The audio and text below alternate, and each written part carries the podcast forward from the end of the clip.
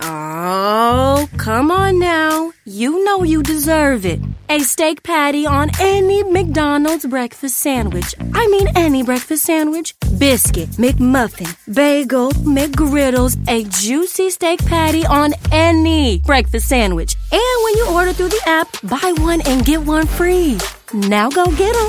Valid for product of equal or lesser value. Limited time only at participating McDonald's. Valid one time per day. Excludes one, two, three dollar menu.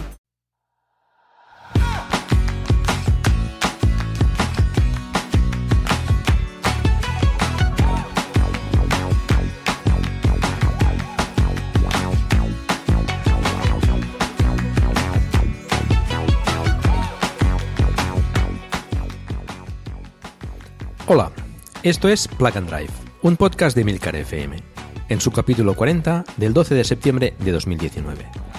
Yo soy Paco Culebras y aquí hablaremos sobre vehículos eléctricos de forma sencilla y clara, sobre su uso, funcionamiento, características, posibilidades, ventajas y retos a superar.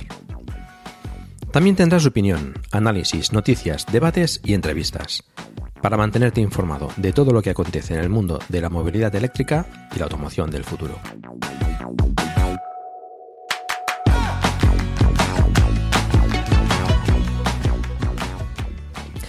Bueno, tercera temporada de Plug and Drive que inauguramos con este episodio 40.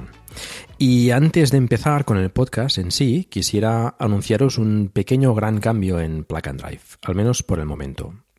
Y es que a partir de ahora cambiamos la frecuencia de publicación de las dos semanas que había hasta ahora a, tres semanas. Diversos motivos me llevan a ello, pero bueno, sintiéndolo mucho tengo que adaptar la frecuencia de publicación a mi disponibilidad personal para hacer el, podcast. Tened en cuenta que preparar cada capítulo lleva bastante tiempo, eh, documentarse, preparar el guion, eh, grabarlo, editarlo, etcétera y bueno, pues eh, de momento pues tengo que adaptarlo a, a mi disponibilidad que, que, bueno, tengo que compaginarlo con, con bastantes más cosas. Más adelante quizás podamos retomar esta publicación quincenal o quién sabe, quizás tenga que aumentarla mensual, no sé. Em, pero bueno, espero que entendáis que, que tengo que adaptar mi, mi disponibilidad a, a, la publicación de, del podcast. Dicho esto, en este capítulo vamos a comentar la presentación del Porsche Taycan hace pocos días, la del Volkswagen ID también hace muy poco, y un audio que me ha enviado un oyente del podcast muy interesante.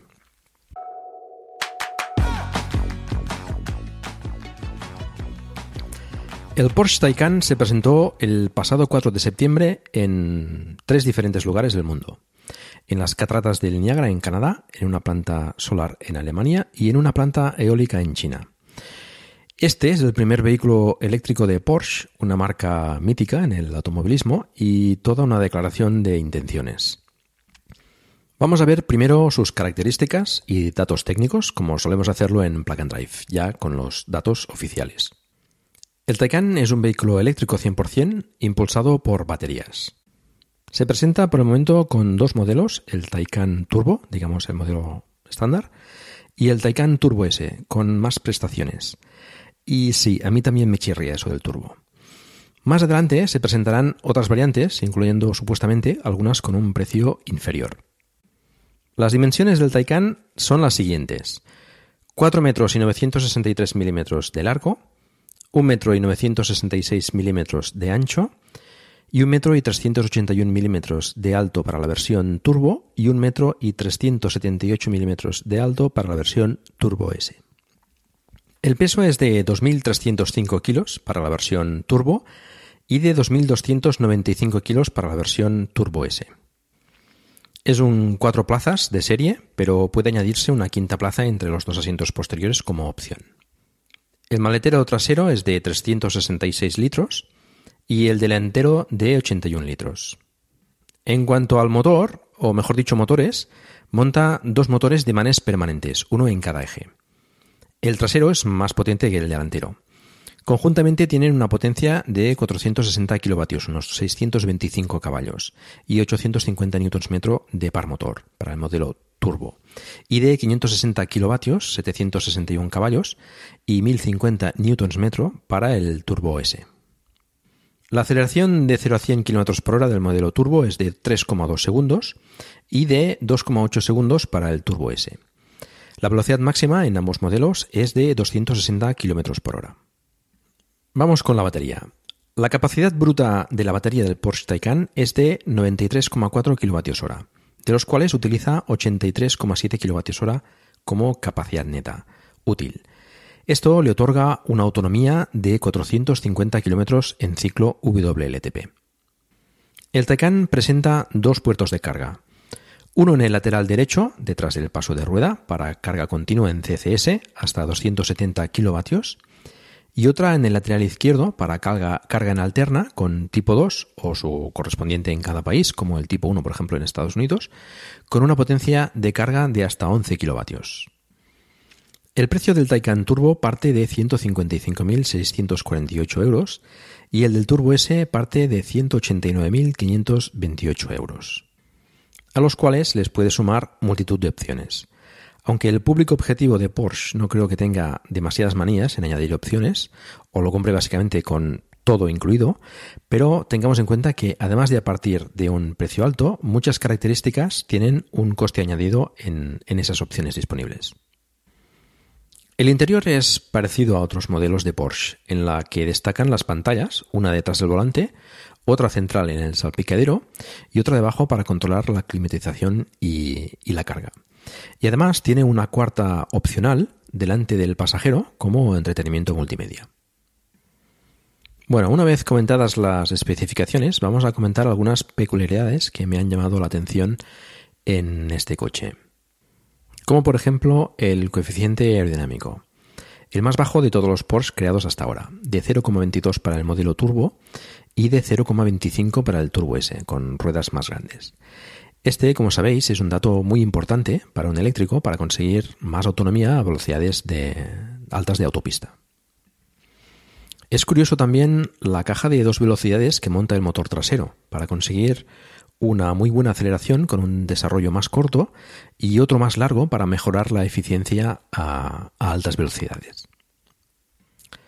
La disposición de la batería también es peculiar, aunque no es exclusiva monta una solución similar a la del Peugeot 208e, con la parte que correspondería a la batería eh, situada bajo los pies de los pasajeros en el asiento trasero, eliminan esa, esa, parte dejando un hueco y esa parte de la batería pues la trasladan a, debajo del asiento posterior. Esto permite eh, más comodidad para los asientos eh, de atrás y bueno pues permite tener una, configuración de batería pues de un tamaño similar pero dejando ese espacio para, mayor comodidad de, los pasajeros traseros. Llama también la atención la potencia de carga, esos 270 kilovatios. El Taycan monta un sistema eléctrico de 800 voltios, ya lo habíamos comentado alguna vez, en vez de los 400 voltios habituales del resto de vehículos eléctricos hasta ahora.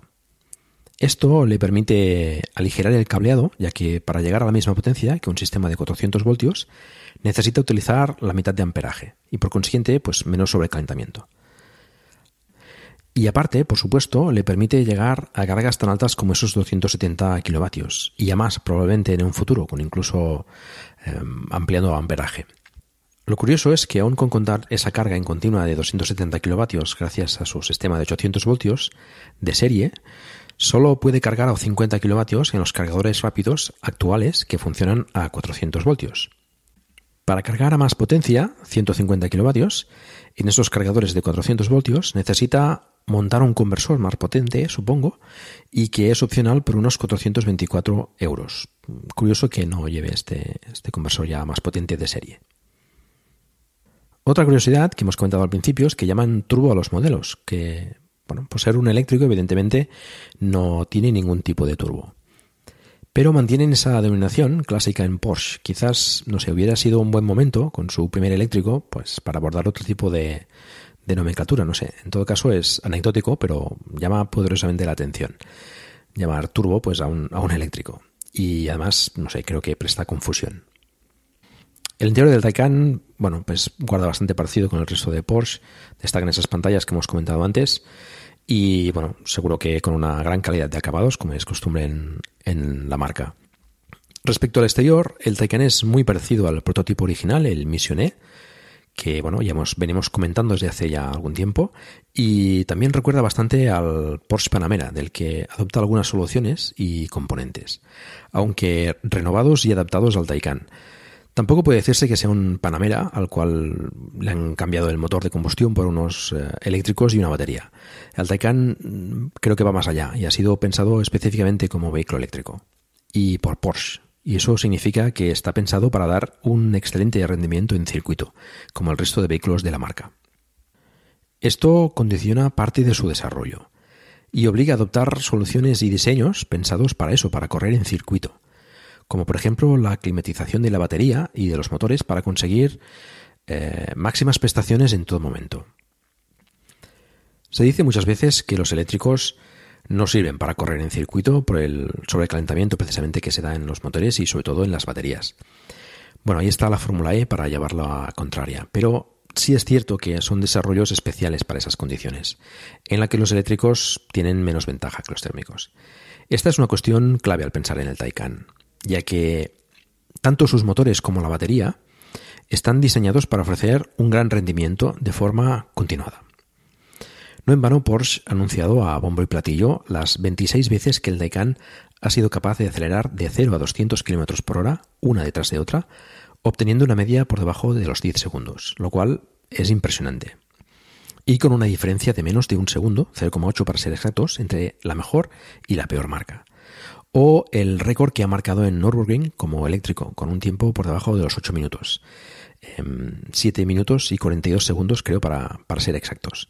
Judy was boring. Hello. Then Judy discovered ChumbaCasino.com. It's my little escape. Now Judy's the life of the party. Oh, baby, mama's bringing home the bacon. Whoa, take it easy, Judy. The Chumba life is for everybody. So go to ChumbaCasino.com and play over 100 casino-style games. Join today and play for free for your chance to redeem some serious prizes. Chumba. Chumbacasino.com. Por esto, seguramente lo más que anunciado que el Model S estará presente en Nürburgring próximamente. Hay polémica con esto, si será capaz o no de, bajar el registro del, del Taycan. Personalmente tengo mis dudas de que sea capaz. No solo es cuestión de potencia, el Taycan ha sido diseñado específicamente para tener unas grandes cualidades dinámicas en circuito, y no es fácil con ese peso. Bueno, veremos a ver si, el Model S es capaz de batir a, al Taycan en el, en el circuito de Nürburgring. Bueno, cada vez que se presenta un nuevo vehículo eléctrico se le compara con Tesla. Y aparecen titulares como ha llegado el Tesla Killer o cosas por el estilo. Bueno, siendo Tesla quien es y siendo la referencia, le pese a quien le pese en vehículos eléctricos, pues es comprensible. De hecho, todo el mundo ha comprado el Taycan con el Model S concretando que el Model S tiene mejores prestaciones en algunos puntos, como la aceleración y la autonomía, por ejemplo, o que el Taycan supera al Model S en otros como los acabados, la potencia de carga o el rendimiento en circuito. Personalmente creo que son animales distintos. El Model S es una berlina de gama alta que está centrada en tener unas grandes prestaciones y una gran autonomía. El Taycan es un deportivo de lujo pensado para ofrecer un gran rendimiento en circuito. Creo que están enfocados a públicos diferentes, pero entiendo perfectamente que se comparen.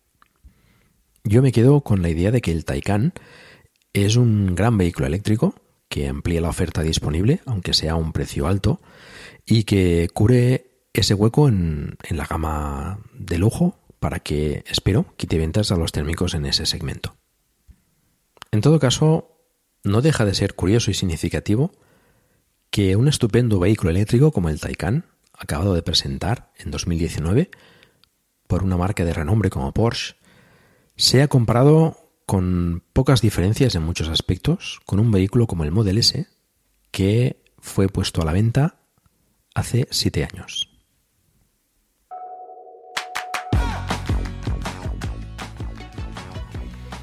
Recientemente, el 9 de septiembre, precisamente cuando se empieza la producción del Porsche Taycan, se ha presentado también por parte de Volkswagen, del, mismo grupo, el esperado ID3, del que ya conocemos algunos datos, como su tamaño, por ejemplo, que es de 4 metros y 260 milímetros de largo, 1 metro y, 809 milímetros de ancho y 1 metro y 552 milímetros de alto.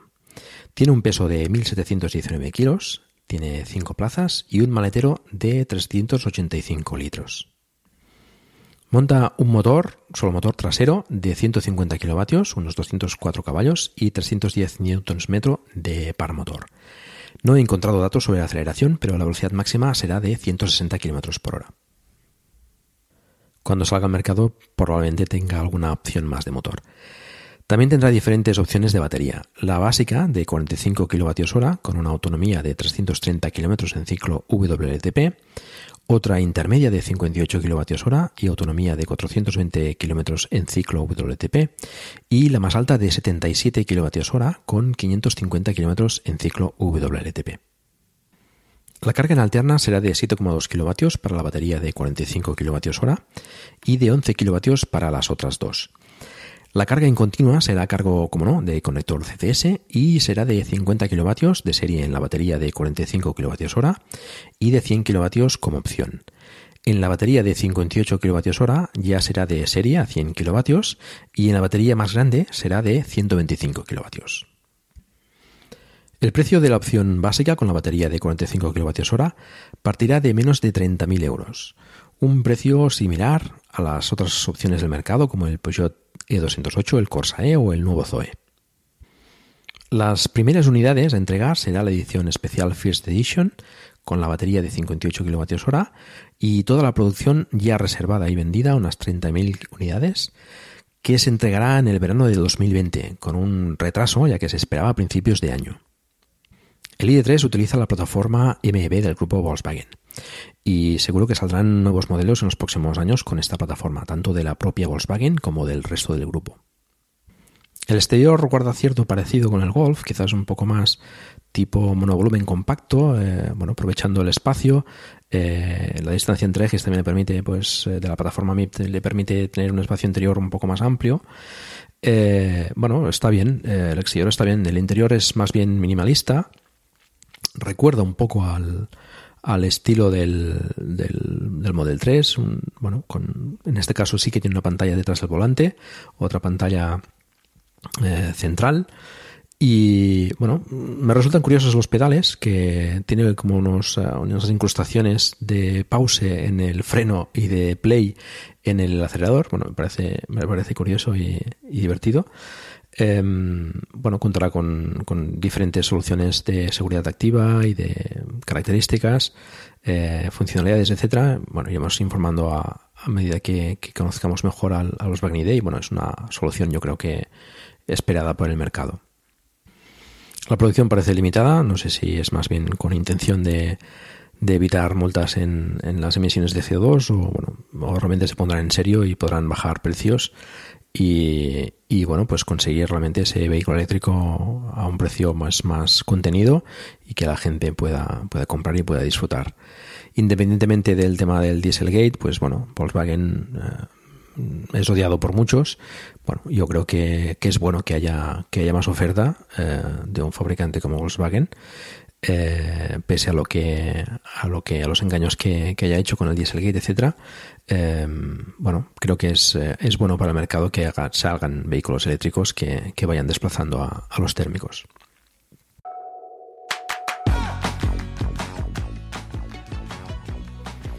Bueno, como os comentaba al principio, un oyente del podcast y presente en el grupo de Telegram, Bisha, me ha enviado un audio sobre su experiencia y la de su pareja con la movilidad eléctrica y sostenible.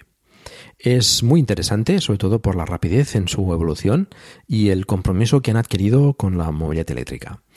Me hace bastante ilusión y hace algún, tiempo que me pasó este, este audio, pero no lo he podido poner hasta ahora. Mm, te pido disculpas, Bisha, pero bueno, aquí lo tenéis y escucharlo entero que es muy, muy interesante.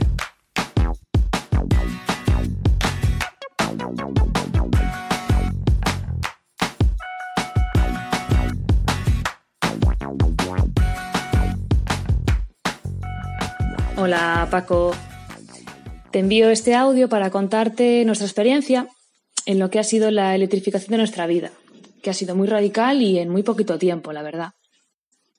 Bueno, eh, somos una pareja que construyó una casa hace un par de años en Galicia, vivimos alejados de la ciudad, vivimos en el campo, cerca de un pueblo, y para desplazarnos pues necesitamos sí o sí dos coches. Hace un año teníamos un Renault Megane que realizaba unos recorridos de entre 50 y 100 kilómetros al día, más o menos, y la mayor parte de estos desplazamientos eran por carretera nacional. El otro coche que teníamos era un Ford C-Max, que hacía unos 10-15 kilómetros al día, excepto tres días a la semana, que ahí sí que recorría unos 100 kilómetros eh, cada día. Desde que construimos la casa teníamos claro que en un futuro no muy lejano queríamos complementarla con una instalación solar. Y por ello, durante la obra enfocamos eh, gran parte de las instalaciones hacia la electrificación. Eh, pusimos calefacción por aerotermia, eh, los electrodomésticos 100% eléctricos y eficientes. Bueno, buscando un poquito en un futuro llegar a poder ser lo más autosuficientes posible. Inicialmente queríamos contratar un instalador que nos realizara el trabajo de la fotovoltaica cuando terminamos las obras y demás. Pero descubrí Telegram y varios grupos donde poder investigar sobre este tema. Y fue gracias a estos grupos eh, que encontré también el mundo de la movilidad eléctrica. Y que en ese momento nosotros la verdad es que no conocíamos absolutamente nada sobre ello, solo lo que aparecía en la tele, películas, series y algunos comentarios de prensa. Y la verdad es que cada vez teníamos más claro que era nuestro futuro, incluso a lo mejor antes que la instalación solar. De hecho, todavía no teníamos la instalación solar y ya estábamos visitando concesionarios para ver por los coches que había en ese momento. Sabíamos que, iban a ser caros, eh, pero bueno, queríamos comprobar de primera mano pues cómo eran, eh, los acabados, verlos de cerca. Y además es que nunca habíamos probado uno y nos apetecía bastante eh, descubrir esa sensación en la conducción de un vehículo eléctrico, que tanto se habla de ello. Y bueno, en este punto fue donde encontramos ya eh, los problemas típicos de los que ya has hablado en tus podcasts y de los que ya han hablado la mayoría de las personas que han participado en, en tus entrevistas.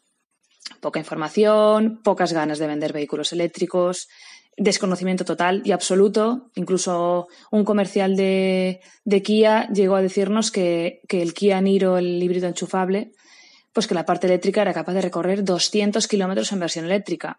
Bueno, pues imagínate nuestra cara cuando nos miramos al escuchar ese dato.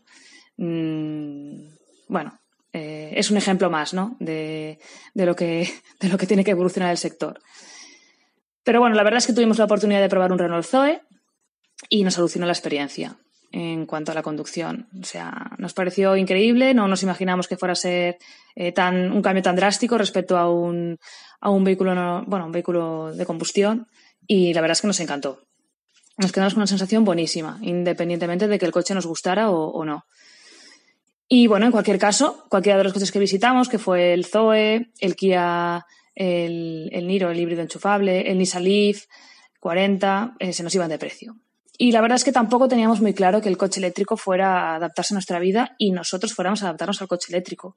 Sabíamos que no era un coche para el 100% de la población, pero no sabíamos nosotros si estábamos dentro del, porcentaje que se iba a beneficiar del cambio o si nos iba a, requerir pues, grandes sacrificios en nuestro día a día. Entonces, bueno, como era un poco a modo prueba, decidimos centrarnos en el mercado de segunda mano. Y lo que más nos cuadraba era el Nissan Leaf. Nos preocupaba que el coche tuviera poca autonomía para nuestro día a día, no estábamos seguros y, bueno, visualizamos un montón de vídeos en YouTube, de experiencias de gente que tenía el de 24. With Lucky Land slots, you can get lucky just about anywhere. This is your captain speaking. Uh, we've got clear runway and the weather's fine, but we're just going to circle up here a while and uh, get lucky. No, no, nothing like that. It's just these cash prizes add up quick. So I suggest you sit back, keep your tray table upright, and start getting lucky. Play for free at LuckyLandSlots.com. Are you feeling lucky? No purchase necessary. Void where prohibited by law. 18 plus terms and conditions apply. See website for details. Judy was boring. Hello. Then Judy discovered ChumbaCasino.com. It's my little escape. Now Judy's the life of the party. Oh, baby, Mama's bringing home the bacon. Whoa, take it easy, Judy. The Chumba life is for everybody. So go to ChumbaCasino.com and play over 100 casino style games. Join today and play for free for your chance to redeem some serious prizes. ChumbaCasino.com. No purchase necessary. Void where prohibited by law. 18 plus terms and conditions apply. See website for details. El de 30. Descubrimos todo el mundo de la degradación de la batería y demás. Éramos conscientes de ello, pero bueno, hablamos de hace casi un año. Eh, las opciones que había en segunda mano eran bastante escasas. Por suerte hoy eh, ha evolucionado bastante. Y, bueno, a modo prueba, mmm, creíamos que era la mejor opción para nosotros.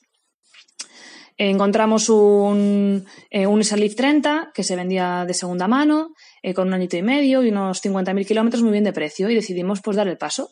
Puse a la venta el Renault Megane, lo vendí el mismo día prácticamente, con muchísima suerte y, y decidimos eh, coger el Leaf. Eh, llegó a casa y los primeros días eh, pues había discusiones para ver quién se llevaba el coche, eléctrico, claro. La idea era que entrara en casa como segundo vehículo, pero al final, pues como nos pasa a todos los que escuchamos tu podcast, eh, el coche eléctrico se convirtió en el coche principal. Así que el que tenía que hacer más kilómetros cogía el Nissan y el que tenía que hacer menos kilómetros cogía el C-Max, eh, a pesar de que la autonomía del Leaf pues, era bastante ajustada. Eh, sin embargo, esa autonomía resultó ser eh, más que suficiente para el día a día y no tuvimos que hacer grandes cambios en nuestra vivienda porque no instalamos ningún punto de carga específico para el coche. Simplemente puse un enchufe Shuko en el exterior de la vivienda para cargar el coche por la noche y utilizábamos el cargador que viene de, de serie, el doméstico, carga lenta. De hecho, nosotros no tenemos garaje. Dejamos el coche dentro de, nuestro recinto pero en el exterior. Y construimos un pequeño armarito con un par de ladrillos, así a forma, bueno, un poquito de forma básica, para que el enchufe quedara un poquito más aislado y pudiéramos además añadir un enchufe inteligente conectado al wifi de casa para poder programar la carga desde el móvil, porque desde el coche pues es bastante engorroso, la verdad. Además, nosotros no queríamos cargar el coche al 100% de, eh, de carga mmm, todos los días. Queríamos, bueno, pues intentar eh, favorecer un poquito el, el retraso de la degradación, aunque a veces es complicado, pero bueno, por nuestra parte queríamos eso, que el coche se cargara al 80, 85% de forma habitual y de vez en cuando pues al 100%, pero no de manera cotidiana. Entonces, calcular siempre eh, el tiempo que teníamos que dejar el coche cargando mmm, y programarlo desde el vehículo, pues era un bastante, bastante rollo. El, el Leaf 30 además no tiene la opción de, cargar hasta el 80% de manera automática. Entonces, claro, si dejábamos el coche enchufado toda la noche, pues cada día estaba cargado al 100%. Y bueno, no era nuestra intención. Entonces, bueno, la verdad es que el enchufe inteligente fue una solución eh, súper cómoda, práctica y, rápida. Eh, bueno, luego ya una vez tuvimos el coche en casa y ya pasaron las semanas, pues sabíamos que el coche eléctrico pues iba a ser un gran ahorro, nos iba a ahorrar eh, ya no solo tiempo en gasolineras, sino también eh, dinero en gasolina que llevaba bastante controlado con el Megan y que quería ver realmente la, similitud que tenía con, el coche eléctrico. Entonces, bueno, al instalar el Shuko fuera, conecté una pinza del medidor Mirubi eh, para ver los kilovatios que realmente cargaba el coche en cada momento. Y así pude establecer más fácilmente una relación entre los kilómetros que recorría con el coche y los kilovatios, los euros que me costaba el, recorrerlos. Y así, pues me salió una media de unos 99 céntimos los 100 kilómetros, incluyendo ya el IVA y los impuestos.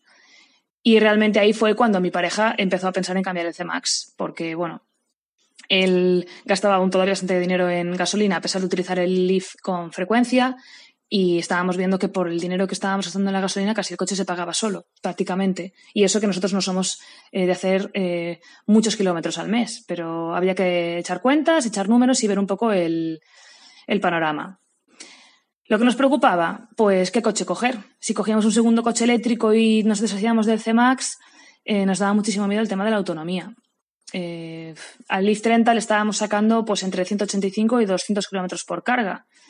Pero claro, contábamos con un coche diésel en casa, que nos da una tranquilidad y en caso de necesitar, pues en un momento dado, por una urgencia o un imprevisto, un desplazamiento un poquito más largo o algo inminente y no tener el Leaf cargado, pues tirábamos del, del C-Max. Pero si teníamos dos eléctricos esto no iba a suceder.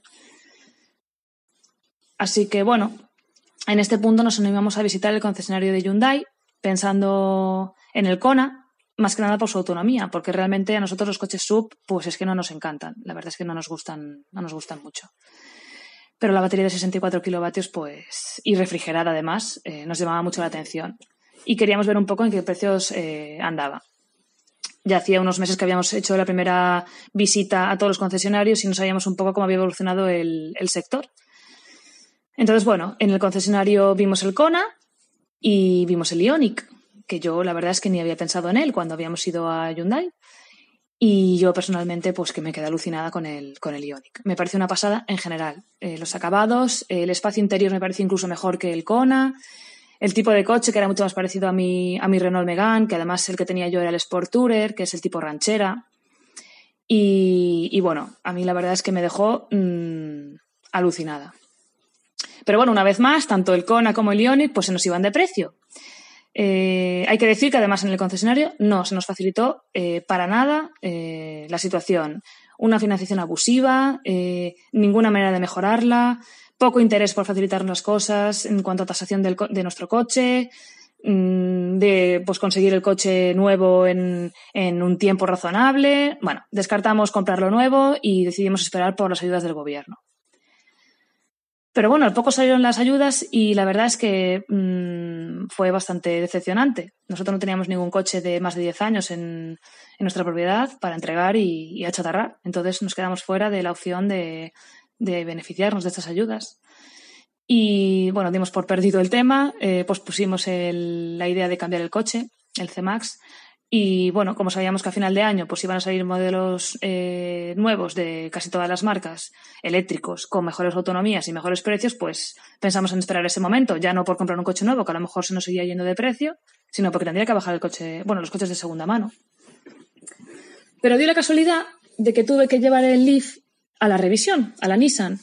Y el comercial, eh, que me vio geando el coche que había afuera, que era un coche de, de prueba de un Leaf 40, eh, me comentó que, Nissan estaba ofertando un descuento especial de 5.500 euros por la compra de un Leaf 40 y que además era acumulable descuentos adicionales por trabajar en determinadas empresas, como era mi caso, con lo cual aún nos hacía 1.000 euros más de descuento.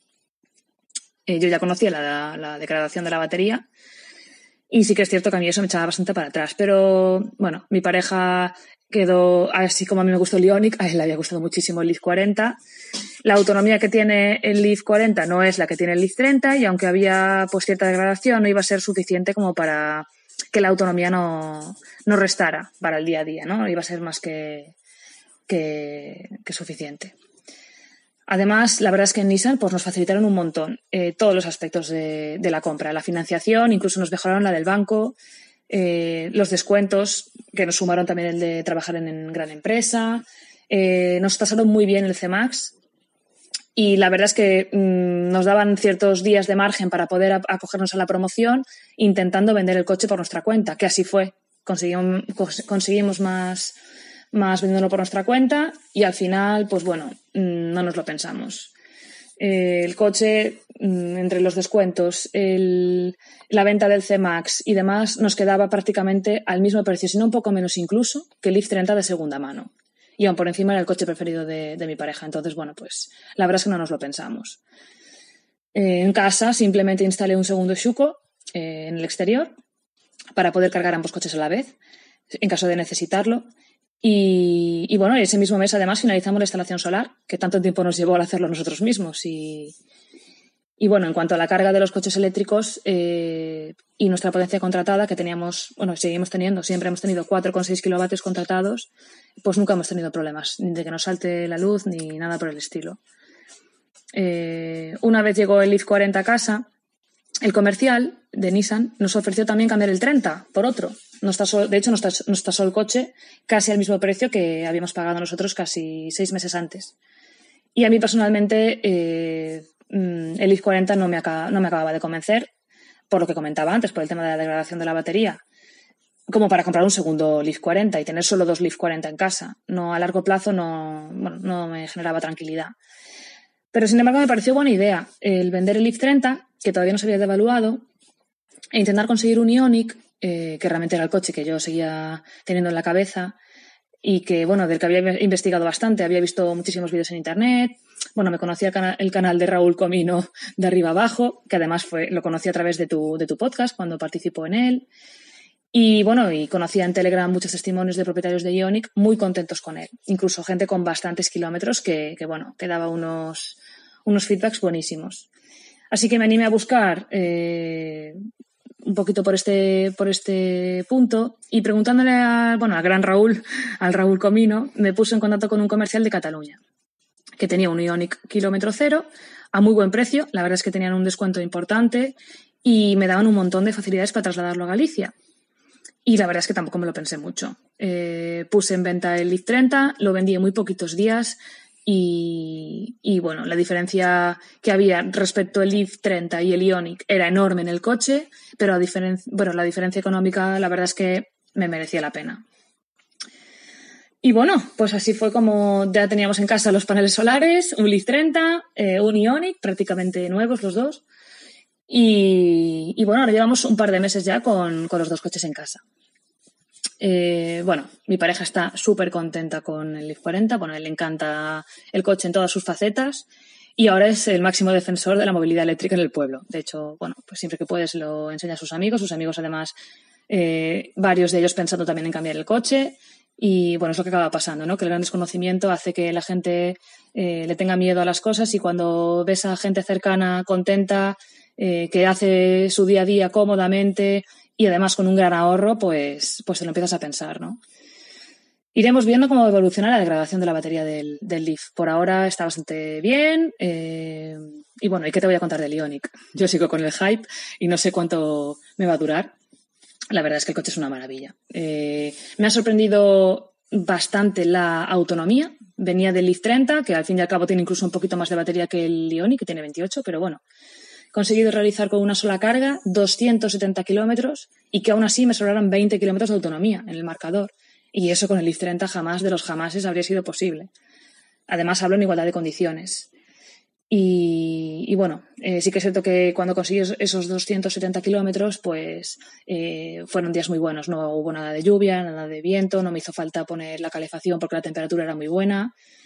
Y, bueno, es que la diferencia de consumos entre el Leaf 30 y el Ionic es un, es, un escándalo. Con el Ionic estoy entre 7,5 y 10 más o menos de consumo a los 100 en carretera nacional y con velocidades de entre 50 y 90 kilómetros por hora. Y la verdad es que no me muevo por ciudad. Tengo que reconocer que no piso la ciudad prácticamente para nada. Y con el i30, sin embargo, rondaba consumos de entre 10,5 y 11,5. Y con el i40 ya subimos a, 11 y medio, 12 más o menos. Mi pareja, bueno, él anda en 14 y medio, 15, que, que le gusta pisar un poquito más el acelerador. Él se mueve más por autopista también y lleva el climatizador todo el día encendido. Y bueno, es curioso que siempre decimos que la autonomía de un coche reside siempre en el modo de conducción, ¿no? Es lo que se suele decir y, y lo que se suele leer. Y en nuestro caso, pues mira, eh, mejor ejemplo imposible. Con una sola carga, yo soy capaz de hacer más kilómetros con el Ionic que, que él con el IF 40, habiendo más de 10 kilovatios de diferencia entre ambas baterías. Es que cuesta hasta de creer, ¿no? Pero es que es así, es la realidad. Y bueno, otra ventaja que tiene el Ionic respecto al Leaf, eh, a los Leaf en general, a todos, es que de serie puede modificarse la intensidad de carga para que sea mínima, ¿no? Puedes cargar a 6 amperios eh, puedes ponerlo a una intensidad media o una intensidad máxima en la que carga a unos 12. Y esto da mogollón de posibilidades en casa teniendo dos coches eléctricos, porque ahora en verano que nosotros no tenemos aire acondicionado no tenemos ningún tipo de problema. Podemos poner los dos coches a cargar a máxima potencia que seguimos por debajo de los 4,6 kilovatios. Pero pensando en invierno y en la aerotermia y la calefacción, pues si cargamos ambos coches a la vez, eh, puedo hacerlo de manera totalmente tranquila porque poniendo el Ionic a baja intensidad y el Leaf 40, pues seguiríamos estando por debajo de los 4,6, aunque se encendiera la aerotermia.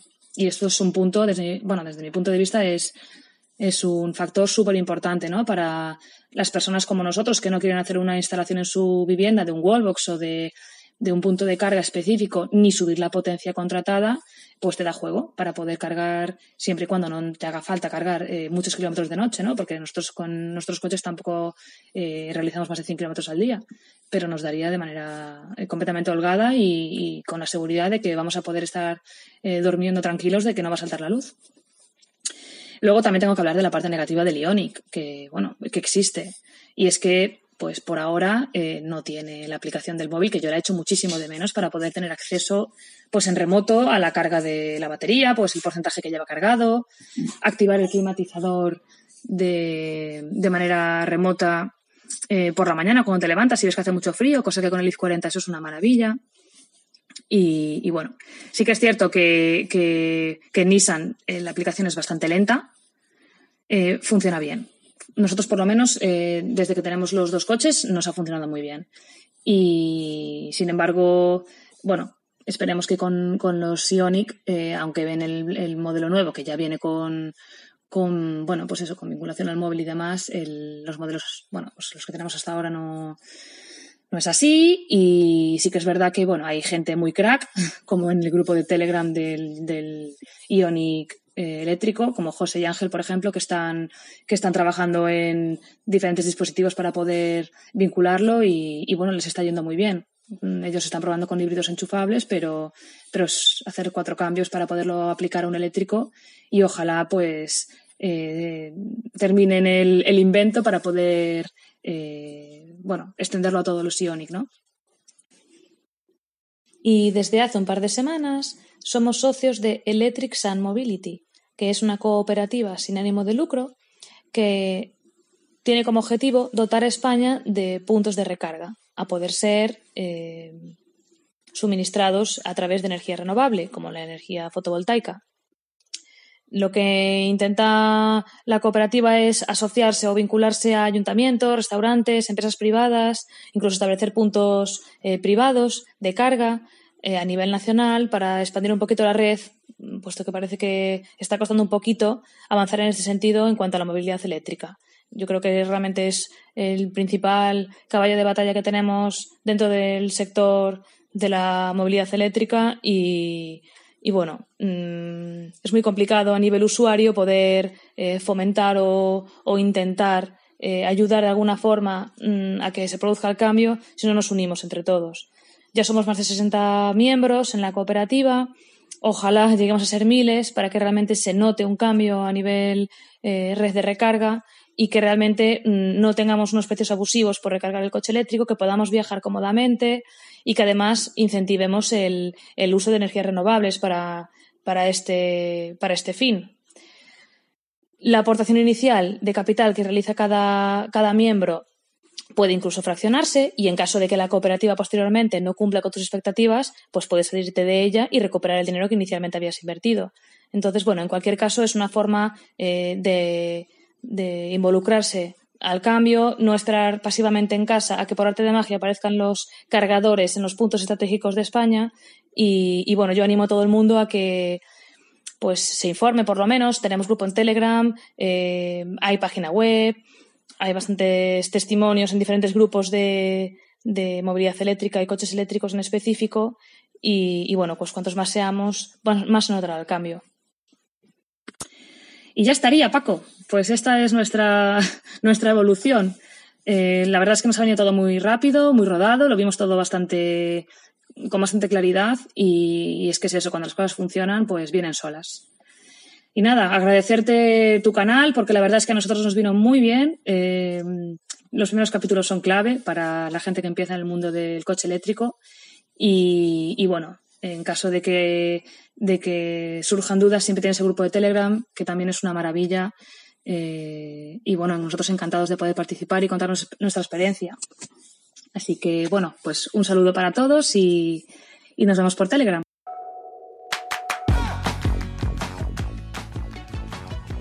Bueno, ¿qué os ha parecido? Ya os dije que era muy interesante. Bueno, muchas gracias, eh, Misha, por enviarme este audio. Mm, quiero felicitaros desde aquí a, ti y a tu pareja por esta evolución tan, tan rápida y tan convencida a la movilidad eléctrica.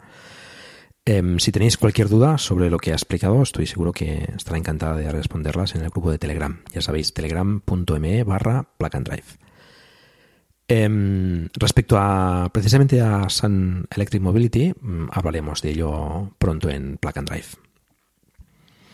Bueno, y para finalizar quería contaros un par de noticias relacionadas. Em, precisamente con, Hyundai. Mm, Visho comentaba sobre el nuevo Ioniq y, bueno, precisamente ya se conocen los precios en España. Parte de 34.375 euros con los descuentos, promociones, financiación, etcétera, por parte de la marca.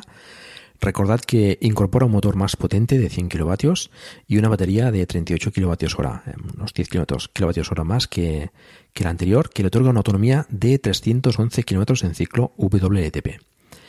El problema es que parece que solo es capaz de cargar a 47 kilovatios, según unas pruebas que ya ha podido realizar el, el famoso youtuber Born Island, espero haberlo pronunciado bien en Noruega, ha sido con un cargador Fastnet que puede llegar a los 150 kilovatios y el nuevo Ioniq ha llegado como máximo 47 kilovatios. El anterior podía llegar pues cerca de 70 y bueno, pues esto parece un paso atrás. Veremos a ver cómo, cómo evoluciona. Por otra parte, este nuevo Ionic ya incorpora el acceso remoto desde la app, que también comentaba Misha, a lo que, en lo que ellos llaman eh, Blue Link.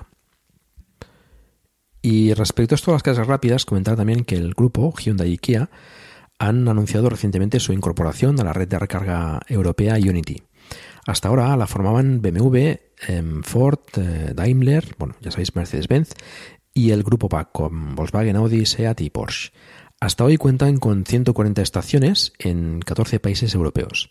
Hace pocos días especialmente se ha conocido otra nueva estación de, de Unity en construcción en nuestro país, en Puerto Lumbreras, cerca de, Lorca, que bueno, seguro que, será muy útil.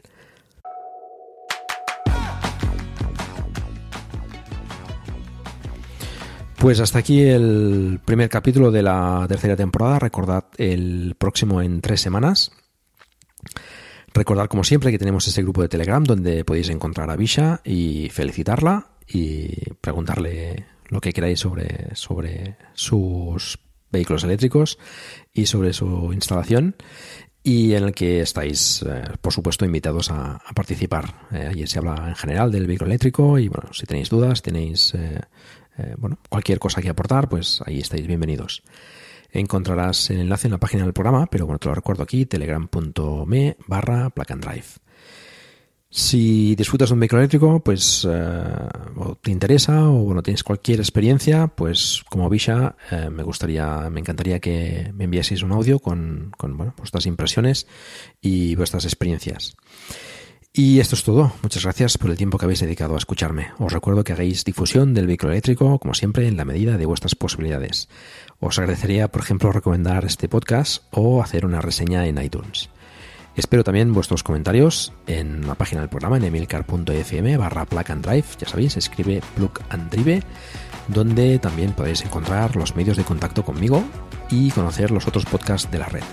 Un saludo y hasta pronto.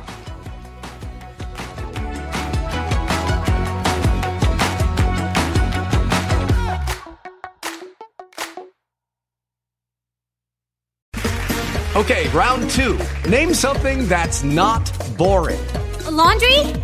Ooh, a book club. Computer solitaire, huh? Ah, oh, sorry, we were looking for Chumba Casino. That's right. ChumbaCasino.com has over 100 casino style games. Join today and play for free for your chance to redeem some serious prizes. ChumbaCasino.com. No purchase necessary. Full prohibited by law. 18 plus terms and conditions apply. See website for details.